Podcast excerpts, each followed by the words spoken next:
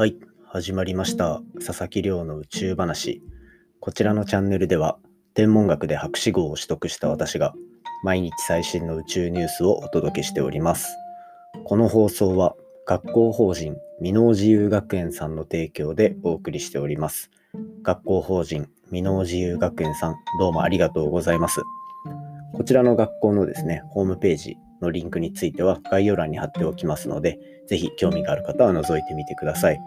高校からスポンサー枠いただけるというのは非常に嬉しいですね。ありがとうございます。冒頭で読んでいるこちらのスポンサー枠についてはですね、オンラインショップ天文屋で販売しております。興味がある方はぜひ天文屋スペースベースで検索してみてください。よろしくお願いいたします。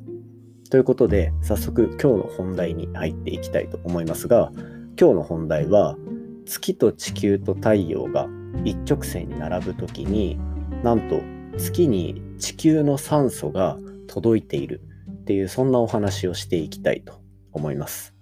というのも今日実は今日じゃないか明日実はこう5月26日は皆既月食と呼ばれるまあ大きい天文イベントが控えてます。これまあテレビとかで見かけたことある方も多いかと思いますが、まあ、これ簡単に言えばこの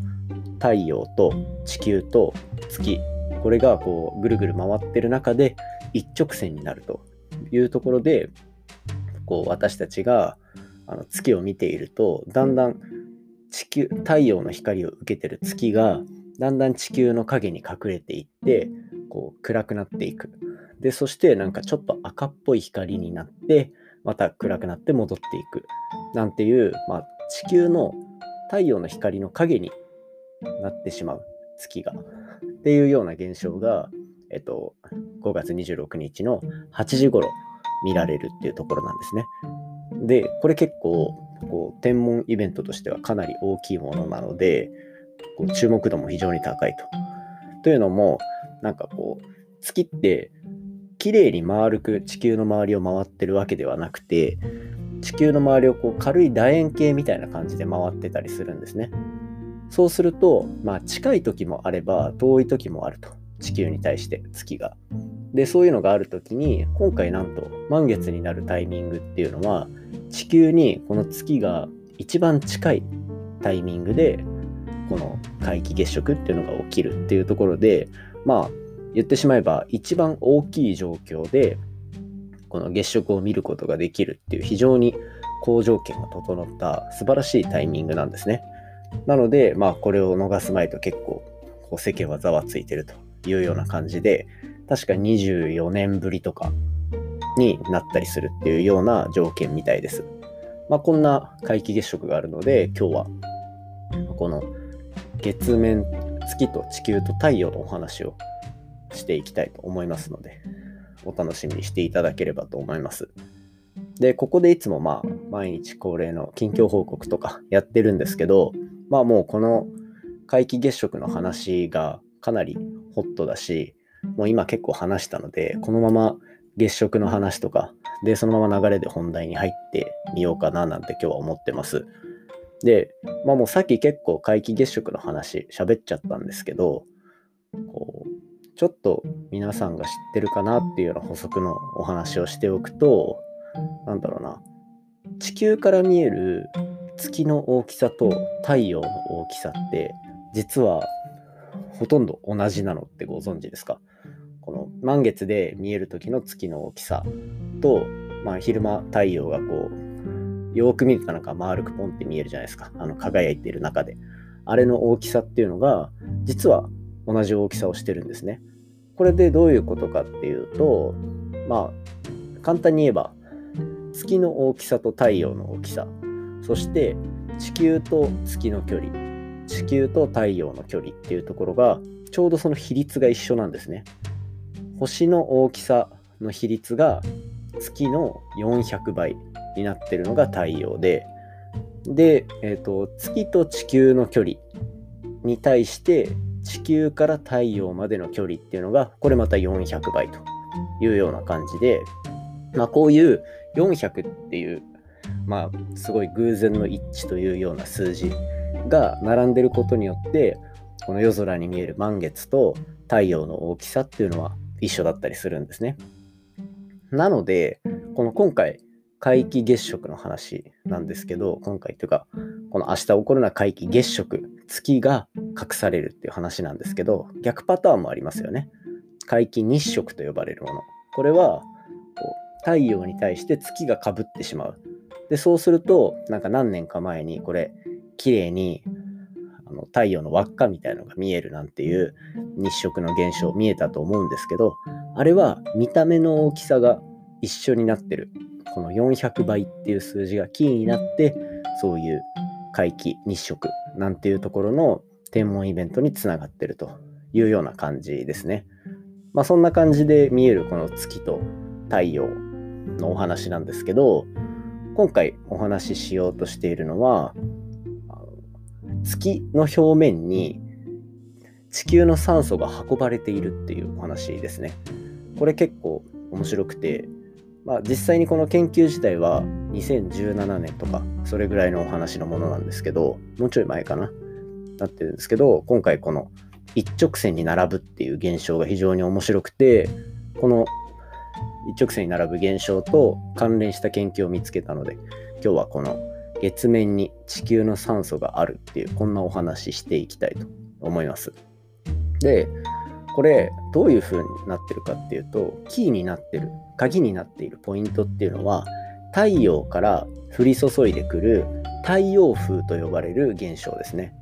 これ何かっていうと、まあ、太陽の表面ではフレアって呼ばれるような爆発現象っていうのがまあ頻繁に観測されると。でこの時に爆発の勢いでこう電気を帯びた粒みたいなものが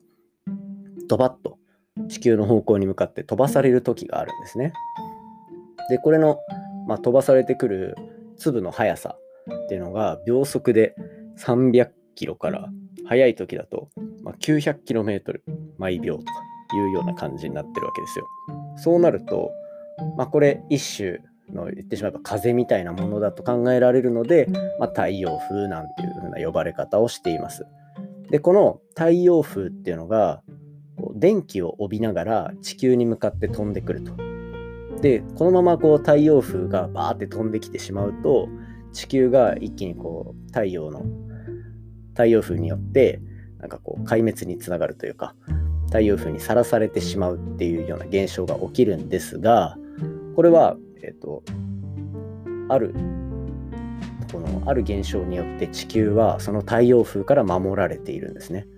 これ何かっていうと、地球の周りにはバリアーみたいなのが張られていて、何によるバリアーかっていうと、これ磁気、磁力線ですね。